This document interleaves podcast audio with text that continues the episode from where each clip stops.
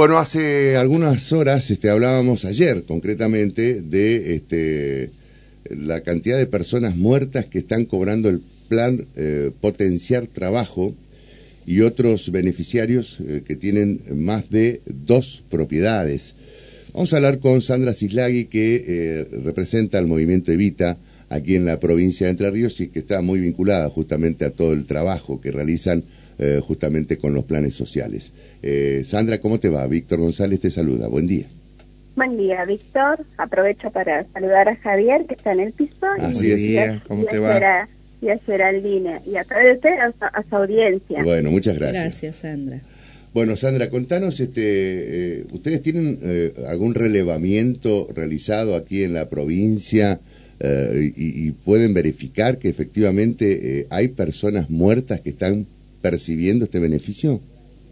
Bueno, en primer lugar, decirte que nosotros, eh, la verdad que no tenemos esa información acá en, en la provincia, uh -huh. sí lo que sabemos de primera mano acerca de los registros, del registro de nosotros sí llevamos de nuestra organización y no contamos con esa información. Uh -huh. Pero eh, es, es importante poder aclararle a la audiencia que, que esto se suscita a través de una iniciativa que toma el Estado de generar un contralor, con lo cual nosotros estamos totalmente de acuerdo. Claro. De generar un ordenamiento que es lo que nosotros acá en Entre Ríos eh, venimos realizando. Uh -huh. Nosotros acá en Entre Ríos, más allá de la herramienta de la institucionalización que hemos logrado los movimientos populares a través de llevar adelante el RENATEP, es que es donde el ciudadano puede inscribirse, aquel que se autopercibe como trabajador de la economía popular. Uh -huh. eh, acá en Entre Ríos hay un registro de casi 80.000 ciudadanos que se autoperciben desde ese rol. Uh -huh. eh, solamente 30.000 en Entre Ríos perciben el potenciar trabajo. Uh -huh. eh, que me parece que es interesante también remarcar, porque también hay muchos imaginarios que poder derribar, porque claro. de esos 30.000 también son parte del Estado. No solamente eh, están integrados eh, en una organización, en una organización popular. Eh, de lo que se refiere a nosotros y a nosotras, la verdad que estamos muy orgullosos del proceso, porque es un proceso que hemos ido dando de pasar al asistencialismo, al trabajo, porque creemos firmemente que es un ordenador social, uh -huh. que la Argentina necesita trabajar para y producir para salir adelante. Claro, y, la, sí, y la verdad que, que, que te, le voy a ser sincero, muchas de las veces ya molesta la sobreestigmatización que hay sobre uh -huh. eh, el trabajador y trabajadoras de la economía popular. Uh -huh. Digo, eh, vuelvo a decir, nosotros súper super, eh, estamos de acuerdo y valoramos muchísimo este ordenamiento que genera el Estado, porque esto da cuenta de que el Estado está ordenando este programa, eh, que es un programa muy valioso que ha ayudado muchísimo a ordenar la Argentina. Uh -huh. Cuando en época de pandemia, cuando muchos funcionarios, cuando muchos miembros del Estado que tenían que dar respuesta eh, cerraron su puerta porque eh, la pandemia avanzaba, el virus avanzaba y aún frente a ese imaginario, a esa simbolización de que la muerte era inminente, muchos de los trabajadores y trabajadoras de la economía popular, acompañados por militantes, sostuvieron el país. Uh -huh. Sostuvieron los merenderos, sostuvieron las postas sanitarias y me parece que va en detrimento, eh, va, estos imaginarios van en detrimento también de todo lo que se ha logrado a uh -huh. través de este programa. Eh, por esto me parece que eh, es importante dar a conocer a la ciudadanía que estas irregularidades, obviamente hay que subsanarlas y no dudo que se van a, a corregir. Uh -huh. eh, pero, pero, también hay que poner pronto, en valor todo por, el trabajo perdón, que este, hacen. Sandra. Claro, no, sí. por supuesto. Sí, generalmente nosotros, este, a partir de, de distintos este, voceros que tiene el movimiento Evita, hemos charlado con, con algunos de ellos, eh, y nos cuentan justamente el trabajo que, que, ustedes realizan. Pero más allá de esto, el relevamiento de ustedes da cuenta de alguna irregularidad que se estaría produciendo, porque estos son eh, eh, datos de cruzamiento que hizo este, la AFIP. Sí, mira, Eh, nosotros todos los meses hay eh, personas del programa que se van cayendo producto de que el INTIS en el Ministerio de Desarrollo hace el entrecruce.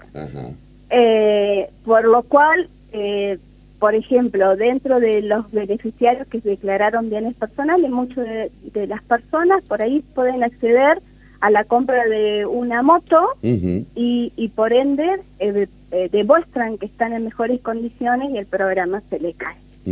Eh, todavía nosotros acá no tenemos eh, noticias acerca de que haya que estén beneficiados por el programa estén dentro de esta situación eh, porque son personas declaradas en todo el país. A nosotros todavía no nos ha llegado esa información.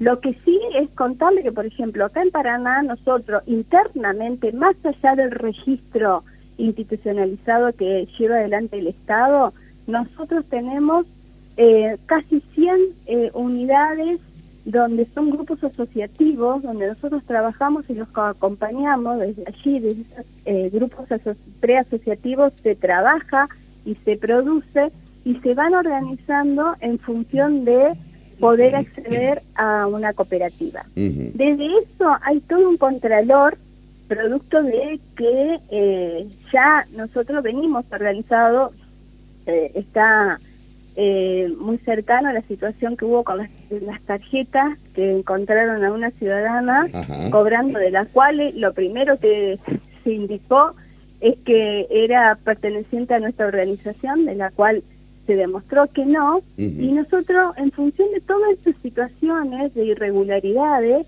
que, que se dan y muchas de las veces si no que se les se adjudica a la organización, nos hemos venido organizando pero producto de eh, tener un, claro objetivo, que es poder incorporar la herramienta del trabajo como un eje ordenador y como una esperanza para poder salir hacia adelante, para poder tener el desarrollo de política que dé una respuesta eficaz, que solucione los problemas que, eh, que, necesita hoy la ciudadanía, eh, Víctor. Luego tenemos una agenda eh, en cuidado eh, en función de que los trabajadores que necesitan salir a trabajar para sostener eh, incrementar el bolsillo de la familia puedan acceder a través de potencial trabajo y a través de la capacitación que realizan las cuidadoras comunitarias la posibilidad de que tener la tranquilidad de que sus hijos estén cuidados. Está bien, está muy bien.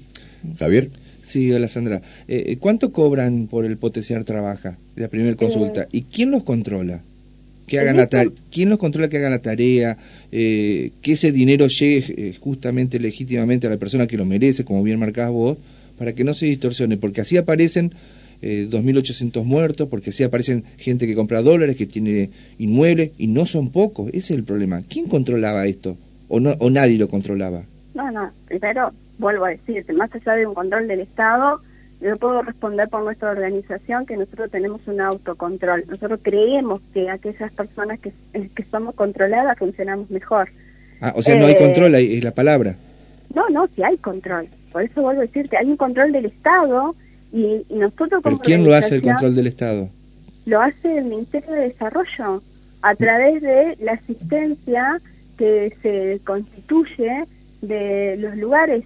primero tenemos el RENAPER, que es donde se localiza la persona que está percibiendo el programa y eh, se detalla qué, qué, qué contraprestación de servicio está generando por los 27 mil pesos que se recibe de, del potencial trabajo. Vamos a aclarar también que son 27 mil 27 mil pesos. La canasta básica está en 120 mil. nada digo porque si no hay imaginario como que la gente se va eh, de viaje al extranjero con el potencial trabajo. Y la verdad que es un acompañamiento es es eh, la mitad de un salario eh, de los cuales los generan una contraprestación de 20 horas semanales en algunos dispositivos. En esto que yo le planteaba acá en Paraná tenemos casi 189 creo que son eh, unidades donde hay grupos preasociativos donde se desarrollan en espacios comunitarios, donde se desarrollan en concejalías de prevención de violencia de género, donde se desarrollan en producción de alimento, textil, eh, construcción, diversas ramas donde van desarrollándose, donde aquellas personas se sienten, donde pueden potenciar sus capacidades. Desde ese lugar hay una asistencia que entre ellos mismos se genera en el Contralor y después asistencia es mandada al Ministerio de Desarrollo Nacional, donde existe un contralor todos los meses de las personas que asisten y las personas que no asisten, porque las personas que no asisten también nosotros pedimos que se le dé la baja como cualquier trabajo que aquel que no cumple no percibe un salario, porque es un salario y eso es lo que nosotros y nosotras apuntamos, a poder pensar que en la Argentina el subsidio no ha reparado, no ha solucionado el tema de la pobreza. Entonces nosotros debemos encontrar otras herramientas que puedan dar una mejor calidad de vida a, este sector, por lo cual estamos eh, pidiendo que se genere todo un sistema para promover la producción, para generar el ingreso al microcrédito, para que se puedan comprar herramientas. Es un proceso enorme te diría que es un cambio paradigmático que estamos haciendo en la Argentina. Y obviamente poniendo mucho el cuerpo todos los días para cambiar realidades y cambiar eh, culturas. Bueno, eh, en definitiva, acá en la provincia por lo menos ustedes no tienen detectado que existan irregularidades en cuanto a que eh, personas fallecidas puedan cobrar el beneficio. No, hasta el, hasta el momento no. No quiero decir que en el transcurso de estos 30 días alguno haya fallecido. Hasta el momento nosotros no, no tenemos esa información eh, y vuelvo a hacer hincapié, no solamente hay un contralor del Estado, sino que nosotros como organización generamos también un autocontrol por una iniciativa de nuestra organización y modo de funcionar que creemos firmemente que el trabajo es un ordenador. Perfecto, Sandra, te agradecemos muchísimo, ¿eh? muy amable por, por hablar con nosotros. ¿eh? Gracias a ustedes y saludos a la audiencia. Hasta cualquier momento y gracias por aclarar esta situación. ¿eh?